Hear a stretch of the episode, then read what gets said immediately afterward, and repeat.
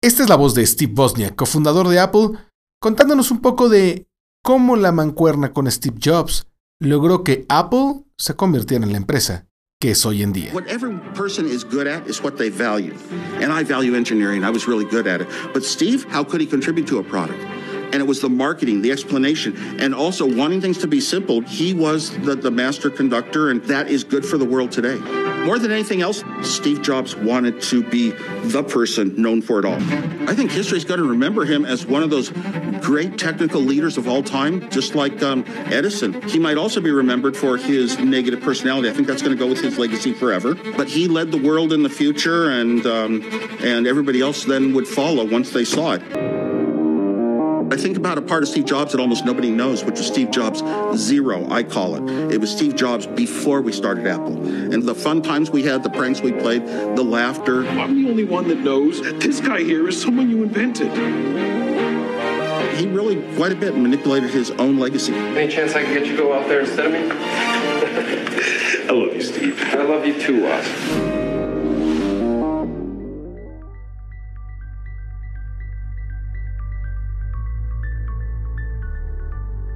Lo que nos dice Steve Bosniak es que muchas veces para tener éxito no lo puedes hacer tú solo, necesitas ayuda de ti mismo, de algo interior, de un personaje, como dice Bosniak, que Steve se creó. Es interesante el concepto de Steve Jobs cero, el Steve Jobs que conoció Steve Bosniak antes de tener el éxito que logró Apple, un Steve Jobs que bromeaba, que era un humano y una persona común y corriente, no el ser humano extraordinario en el que se convirtió y que Steve Bosniak dice era un personaje, era un personaje que él se creó para tener este éxito, pero además de esto, lo interesante que nos dice Steve Bosniak es que no puedes tener una sola parte de la ecuación para tener éxito, necesitas las dos partes. Steve Bosniak era el diseñador, el ingeniero, el que tenía claro el producto. Jobs el que sabía venderlo. ¿Y cuántas veces no tenemos un producto, una idea, algo que queremos hacer y no sabemos cómo venderlo? No sabemos cómo decirle a la gente que puede ser exitoso o que lo necesita. Esa era la genialidad de Steve Jobs. No era el gran ingeniero, ese era Bosniak.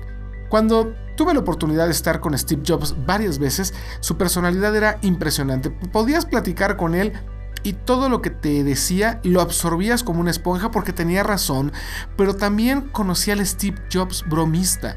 Eso es algo que aprecio muchísimo. Steve Jobs, cuando bromeó conmigo y con Luis G.I.G. en una presentación de Apple, conocías a Steve Jobs que hacía bromas, ese Steve Jobs que no era el tirano del que todos hablan, que no digo que no lo fuera, el mismo Bosniak lo dice, pero esta personalidad de Jobs también existía y tuve la oportunidad de conocerlo. Y cuando entrevisté a Steve Bosniak, me contó exactamente eso, que la capacidad de crear algo exitoso venía de la mano de tener a alguien que hiciera buen marketing. Necesitas al ingeniero y necesitas al que sepa venderlo.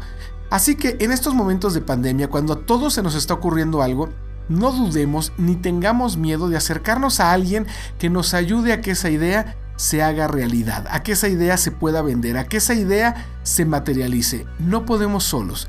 Inventémonos a ese otro yo que se anime, que se atreva a lograr nuestros objetivos, pero también busquemos a ese compañero o compañera que nos ayude a que nuestras ideas se materialicen. Es día y es momento de seguir adelante. Es momento de que saquemos lo mejor de nosotros mismos para convertirnos en la persona que siempre hemos querido ser.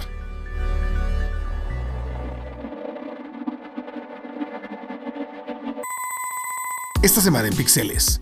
Fortnite sale de la tienda de Apple, de la App Store y también de la Google Play Store. El juego más exitoso de los últimos años se revela y te contaremos los detalles de por qué ya no lo encuentras en estas tiendas.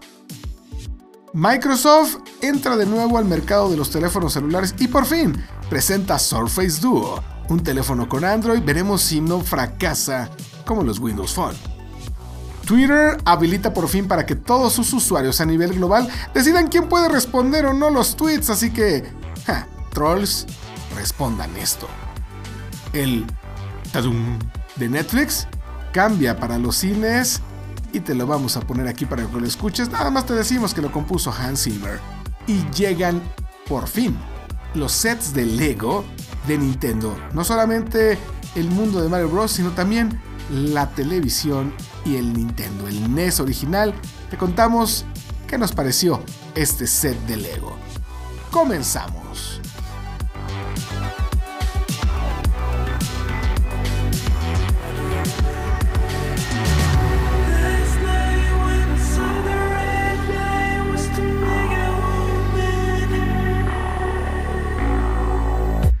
Esto es eh, un momento de tecnología. Esto es Pixeles. Un podcast para hablar de lo último de la industria de la tecnología, cultura geek y videojuegos.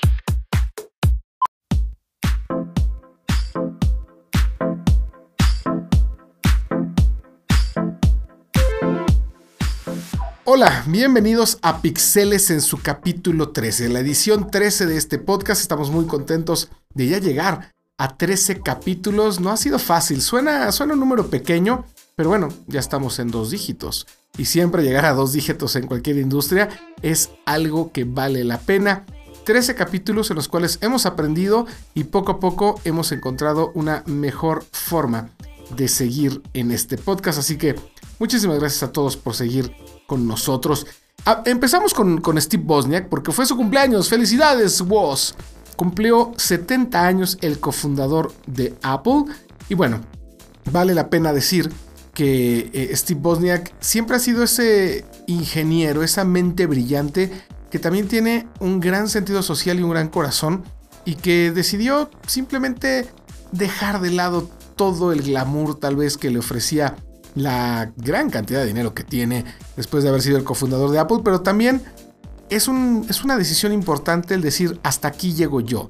Después de haber sido el Paul McCartney el John Lennon de la tecnología, Steve Jobs y Steve Bosniak, los dos Steves, Bosniak siempre se ha caracterizado por ser crítico de Apple, por ser alguien que habla abiertamente de cómo era Steve Jobs, y era interesante escuchar cómo eh, Bosniak describía a este Steve diferente, este Steve Jobs cero, que tuve la oportunidad de conocer, que también he tenido la oportunidad de conocer a Steve Bosniak. Steve Bosniak es un, es un niñote, es un niño grande, es fascinante poder platicar con él. De verdad que es una de las charlas que más he apreciado en mi vida. Eh, cuando estuve con Bosniak, lo primero que hace es enseñarte su reloj, su reloj que, que, es un reloj bastante extraño. Es un reloj que él sigue promoviendo porque le encanta, no porque le paguen por él. Que tiene eh, bulbos dentro y que te permite ver la hora de manera muy rápida, no es inteligente, no se conecta a internet, simplemente es un reloj de ingeniero que puedes tú manipular y que se ve increíble.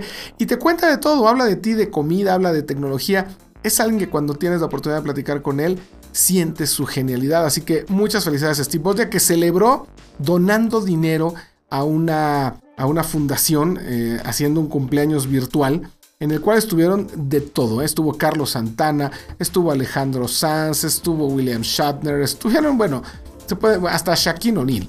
Estuvo toda, toda eh, cantidad de personalidades que te puedas imaginar celebrando a Steve Bosniak, que todo o muchas cosas que hizo fueron para donarse a una asociación eh, benéfica y que bueno, eso, eso es el espíritu de verdad de Steve Bosniak, por eso se le admira y por eso creo que es importante eh, siempre tenerlo en, cuenta, no solamente como un, un verdadero titán de la tecnología, porque eso es, sino también como una persona que sabe apreciar el sabor de la vida, que no solamente piensa en dinero, sino que tiene esta, esta capacidad de, de, ser humano. Que muchas veces siendo alguien como él, imagínense lo que podría tener, lo que podría hacer, y que a pesar de eso, bueno, pues logró hacer esta fiesta virtual ah, para sus 70 años. Eh, y que bueno, es bastante, bastante feliz. Eh, vienen 11 días de desafíos diarios con concursos y pruebas donde va a haber premios como parte de los cumpleaños de, Steve Wozniak. Sigue, ¿eh? sigue todo, todo esto e insisto, todo el dinero que se está captando es para donarlo a la fundación Jules Inspiral Children Foundation. Vamos a empezar ahora sí con las noticias más importantes del mundo de la tecnología. Vaya bomba que nos soltaron en estos días. Fortnite. Fortnite se ha convertido en el videojuego más exitoso de los últimos años. Es un juego que si ustedes no lo conocen es porque o no están en la edad o simplemente no tienen hijos. Fortnite es un juego en el cual entras en una gran arena a pues a destruir a otros, pero que no solamente es esto, sino el diseño es bastante bonito, es, un diseño muy atractivo. Los pavos, que es la moneda virtual en la cual eh, tú compras cosas dentro de Fortnite, es uno de los bienes que más se ha vendido en los últimos años y que millones y millones de personas tienen eh, pues una casi adicción a veces yo diría, ¿eh? por, por este juego. Fortnite alcanzó el año pasado nada más 1.800 millones de dólares en ganancias. Para que te des una idea de lo que significa Fortnite. Y de estos 1.800 millones de dólares, bueno, pues muchos son por estas compras que realizan los fans dentro de la plataforma para nuevos trajes, para bailes, que es algo que es famosísimo en Fortnite. Y estos, estos días pasados lo sacaron. Sacaron al juego de las tiendas de aplicaciones más importantes del mundo, obviamente de la App Store de Apple y también de la Google Play Store. ¿Por qué? Porque Fortnite, eh, que es parte de Epic Games, eh, el estudio que lo compró, decidió que el dinero no lo tenía por qué compartir con estas tiendas y podía vender más baratos estos bienes digitales directamente en su tienda, directamente en el juego. Algo que va en contra de las políticas de cualquier tienda de aplicaciones, porque la idea es que puedas subirte a este mercado virtual y que al subirte a este mercado virtual, la ganancia para la compañía o para la empresa que te permite estar en su tienda es darle un porcentaje de las ventas que hagas dentro de la aplicación o del juego si es que cobras. Y pues eh, decidieron que no iban a hacerlo así. Epic Games dijo no, estuvieron ya esperándolo y fue interesantísimo como en cuanto lo bajó Apple de la App Store, ellos subieron un video, un video que es una, una respuesta dura a Apple porque es una burla, por llamarle así, o respondiéndole con la misma moneda. Es una versión del famoso comercial 1984 cuando lanzaron la Macintosh y que lo que decía este gran comercial que hizo Ridley Scott para Apple, Steve Jobs estuvo detrás de, esta genialidad, era que iban a acabar con, con IBM, con Microsoft, iban a acabar con todas estas empresas malas que nada más querían cobrarte dinero y convertirse en un monopolio. Esperen, estoy hablando de IBM en los 80s o de Apple y Google. Lamentablemente ese es el problema. La discusión acerca de si Apple y Google y Facebook y muchas otras son un monopolio, lo escuchamos hace unas semanas cuando llegó todo esto a la Cámara de Representantes en los Estados Unidos, cuando los senadores, la Comisión de Senadores citó a los grandes dueños de las eh, marcas más importantes de tecnología, las compañías más importantes de tecnología, para preguntarles si era un monopolio. Bueno, pues eso es lo que dice Epic Games. Hizo incluso un hashtag que decía Free Fortnite, ¿no? Hagamos libre a Fortnite después de que ellos creen que este tipo de decisiones de las tiendas de aplicaciones nada más eh, hacen que exista un monopolio de ganancias que no permitan que las demás compañías puedan ser libres. No lo sé. O sea, no lo sé. La verdad es que eh, ahí hay muchos detalles acerca del capitalismo. Creo que al final del día hay una ganancia, que muchas de esas compañías si no fueran tan famosas como lo son ahora, necesitarían de compañías y de tiendas de aplicaciones como Apple o como la de Google para poder triunfar. Pero ya que triunfan, ya que están solas, ya que son exitosas, ah, ahora sí no quiero compartir nada. También creo que hay una parte ahí en la cual 30% eh, no se me hace nada abusivo. Eh, y, y, las compañías no quieren, no quieren compartir este dinero. Epic Games además demandó a Google justamente por supuestas violaciones eh, a la competencia o a la sana competencia, eh, al monopolio. Y estos cargos, pues bueno, imagínense lo que esto va a significarse de batalla legal de Epic Games Fortnite en contra de pues, dos grandes titanes. Hay nada más Apple y Google. Veremos en qué acaba. Lo cierto es que hoy por hoy no puedes encontrar a Fortnite en ninguna de estas tiendas la burla de Epic al comercial más famoso de Apple se ha convertido en algo viral y, insisto, 30% por el éxito que has tenido, 30% por 1.800 millones, pues es una lana, pero no lo habrías logrado tal vez al principio sin este tipo de apoyos. Se me hace también injusto de alguna manera que compañías de este tipo digan, ya no quiero compartir mi dinero. Si eres una compañía pequeña, bueno, pues vas creciéndola. Pero cuando te conviertes en algo grande también hay que ser agradecidos. Y creo un poco que más allá de Monopolio no, Epic y Fortnite están siendo un poco mal agradecidos con el éxito que han tenido también gracias a este tipo de compañías como Apple y Google y sus tiendas de aplicaciones. Lo cierto es que es el escándalo de la semana en el mundo de la tecnología que Fortnite está fuera de las tiendas de aplicaciones.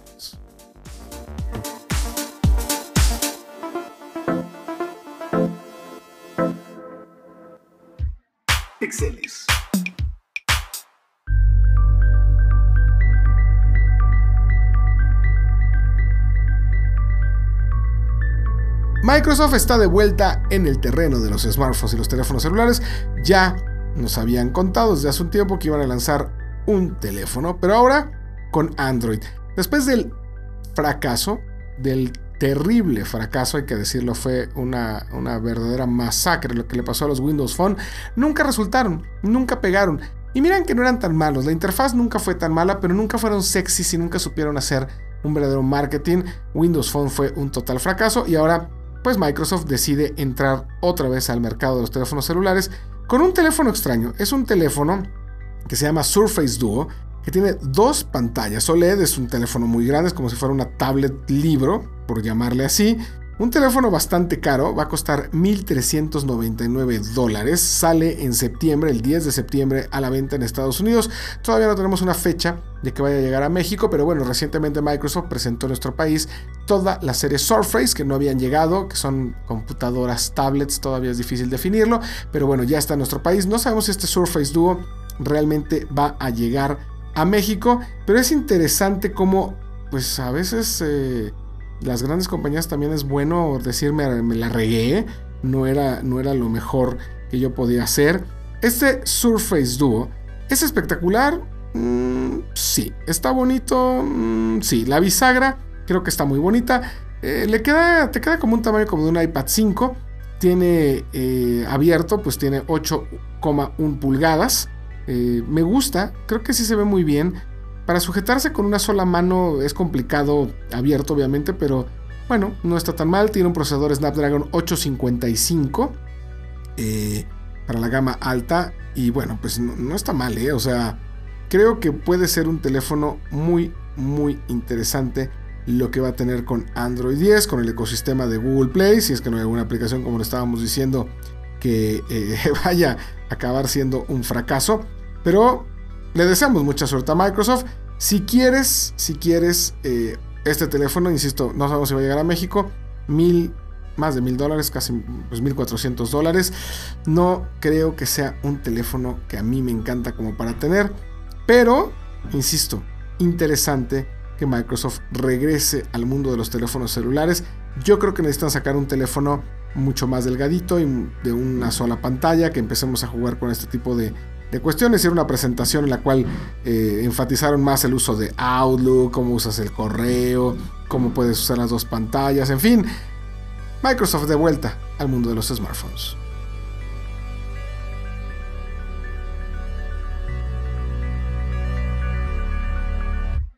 Pixeles.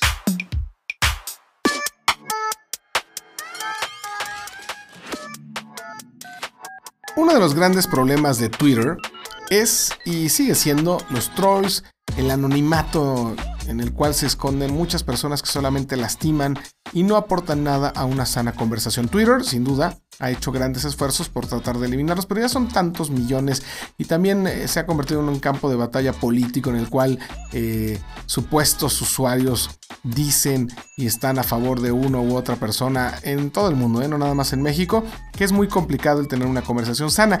Por eso Twitter empezó a experimentar hace un tiempo con la posibilidad de que tú puedas subir un tweet y que nadie más responda o respondan las personas que tú eh, consideres que tienen que estar en esa conversación.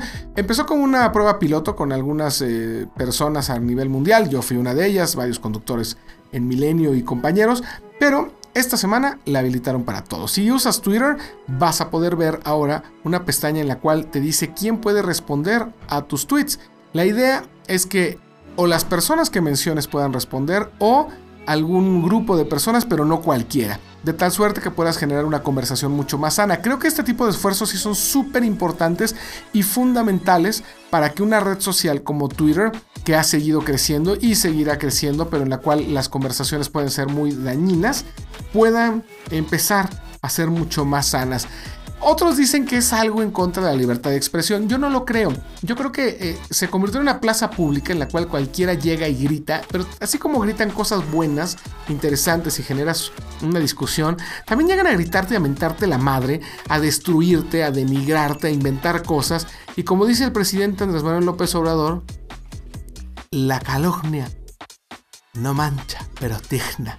O sea, que si alguien dice una mentira, Alguien puede pensar que es cierta, empieza la duda y te pueden destruir. Y muchas veces en Twitter esto es lo que sucede. Alguien lanza un mensaje, alguien empieza a retuitear algo, alguien empieza a responder algo y luego tú por un mensaje que pongas, bueno, pareciera que no tienes derecho a opinar porque una horda de trolls te empieza a joder si opinas de A o si opinas de B y entonces eres del otro lado y, acaba siendo molesto. Se dice que para estar en las redes sociales tienes que tener la piel dura y que tienes que ser alguien que aguante vara, como decimos en México, pero la realidad es que no tendría que ser así. Tendría que ser también un lugar donde puedas realmente conversar. Hemos estado utilizando esta función eh, con la cual nada más eliges quién puede responderte a tus tweets. ¿Y saben algo? Es muy divertida es más sana, vale la pena. Es como, como Facebook, cuando tú decides quién puede ver tus publicaciones y que sabes que te van a comentar personas que valen la pena y no basura. Basura que puede ser real o puede ser simplemente, insisto, una granja de trolls y de bots. Así que felicidades por Twitter. Esto ayuda a crear una conversación muchísimo más sana y que va a ayudar, insisto, no solamente a que las personas se sientan más cómodas ahí, sino incluso a la democracia, porque vamos a tener conversaciones reales y no vamos a tener tanta infladera de trending topics. Eso va a seguir, pero la conversación, estoy seguro, va a mejorar muchísimo y vamos a tener algo de mejor calidad dentro de Twitter. Pixeles.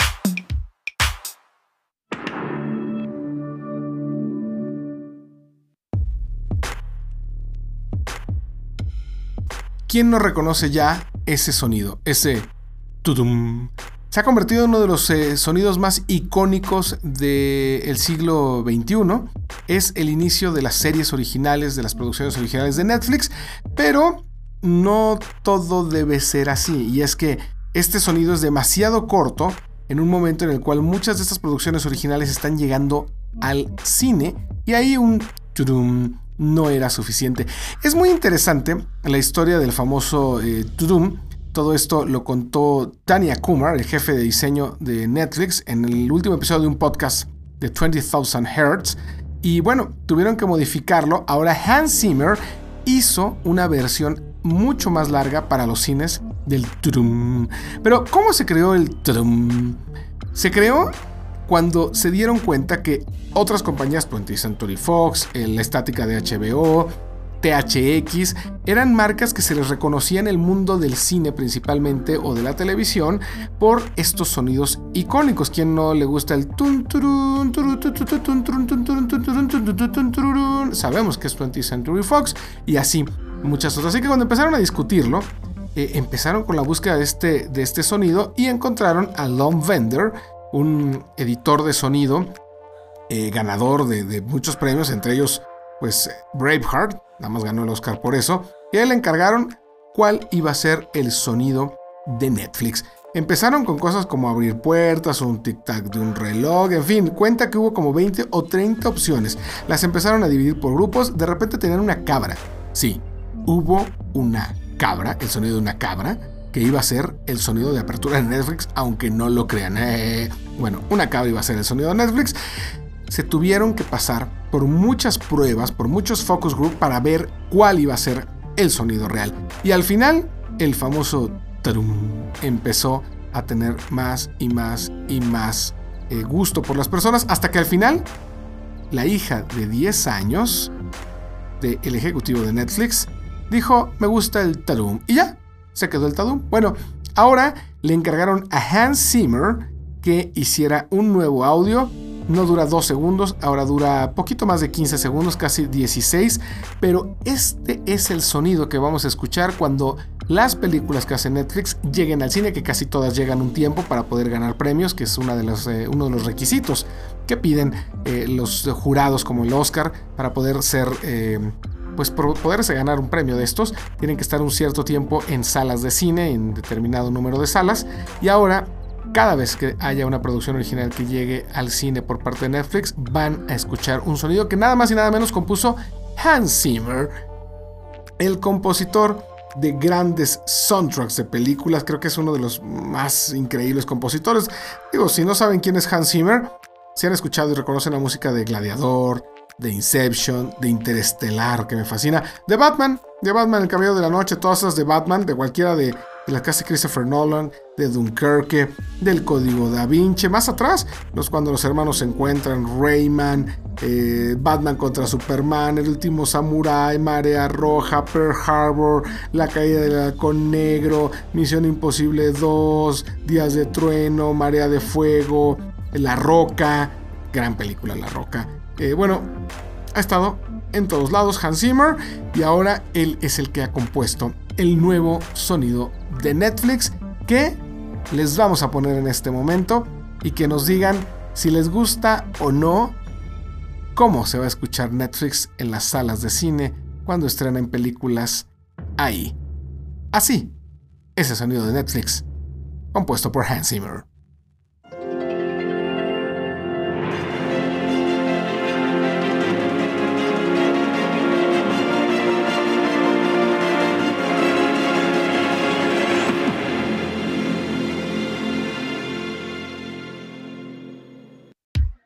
Pixeles.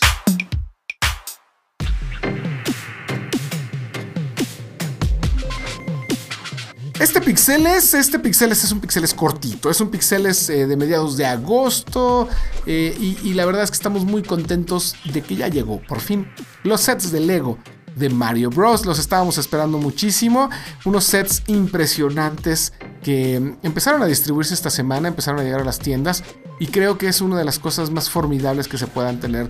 Lego ha encontrado una nueva beta, no solamente en los niños, y no solamente en los coleccionistas de coches, y no solamente en los que sean ciudades, no solamente en ellos, sino también en todos nosotros que nos encanta la cultura geek, que es parte de lo que es Pixeles, y todos somos parte de esta cultura geek, y que ha habido unos sets impresionantes. El de Jurassic Park es formidable, el de Stranger Things, bueno, el de Stranger Things es una cosa que, que, cuesta una lana, pero es fascinante porque tienes el upside down, o sea, tienes como la versión del mundo real y luego la versión esta de la otra dimensión de Stranger Things. Hay cosas preciosas y cuando se anunció que Nintendo iba a asociarse con Lego para lanzar estos sets, todo el mundo brincó, pero no son sets normales, ¿eh? no son sets nada más ahí para tener.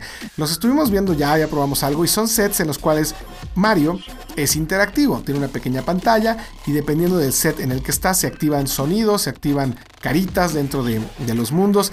Eh, el set básico eh, te permite hacer un, digamos que un recorrido como si fuera el primer nivel del Mario Bros. Del primer Mario Bros. Y también tienes el castillo de Bowser. Ocupa, como le decíamos nosotros, aquí en México en, los 90, los 80 era Koopa, no era Bowser. Está increíble este set. Son caros, hay, varias, hay varios sets. Está el de la casa de Yoshi. Aquí nada más pudimos tener el primero. Y creemos que es uno de los sets de Lego más impresionantes y de coleccionista que puedes tener. Pero el que no hemos probado y morimos por tener, y les recomendamos mucho que si lo ven, lo compren porque se está agotando. Esperemos que no se agote tanto como el de Lorian de Volver al Futuro de Playmobil. Es el set de televisión vintage, televisión viejita, como de cinescopio, y el NES. Es un NES, es un Nintendo, como decimos, un Nintendo original de los 90, los 80 más bien, que lo puedes formar con piezas de Lego, incluso hasta el cartucho viene el control. Ese está impresionante. Cuesta 5 mil pesos en la tienda de Lego que está agotado. Incluso en Mercado Libre y eBay ya lo he visto hasta en 10 mil o 20 mil pesos, Dios mío. ¿Quién pagaría 20 mil pesos? Em, a lo mejor no digo nada. Pero la realidad es que es un set muy bonito que vale mucho la pena. Si son fans de Mario Bros, si son geeks, es algo que no pueden dejar de tener. Este tipo de cuestiones de colección también ayudan a que con sus hijos se junten y puedan formar y puedan armar este tipo de sets y tengan una convivencia familiar. Vale muchísimo la pena el que puedan hacerlo. Si tienen oportunidad, compren. Cuestan 1500, 2000 pesos los sets básicos, pero no se van a arrepentir. Creo que es una de las mejores cosas que han salido últimamente. Además, son más analógicos, aunque este Mario con esta pantallita y que se activan los sonidos, pues es más electrónico. Al final del día estás usando las manos, la creatividad, tu ingenio para acomodar las piezas, para darles la forma que tienen que tener, para hacer un rompecabezas. Eso es los Lego, un rompecabezas. Y puede ser una gran oportunidad de que niños, adolescentes que se la pasan nada más jugando en un iPad, se la pasan nada más jugando con un control de Xbox o de PlayStation, que no digo que sea malo, pero también hay que incentivar el uso creativo de las manos. Créanme que eso ayuda muchísimo a la resolución de problemas del mundo real. Así que si tienen oportunidad, los invito a que se compren uno de estos sets de Lego, no nada más porque se ven increíbles, sino lo utilicen como una experiencia con sus hijos o con alguien que quieran de construirlo. Y si no, ustedes solos agárrenlo como terapia. Es una super terapia ocupacional el poder armar uno de estos sets y los de Nintendo son formidables. Ese es nuestro retro gaming, si le quieres llamar así, de esta semana en pixeles. Los sets de Lego de Nintendo.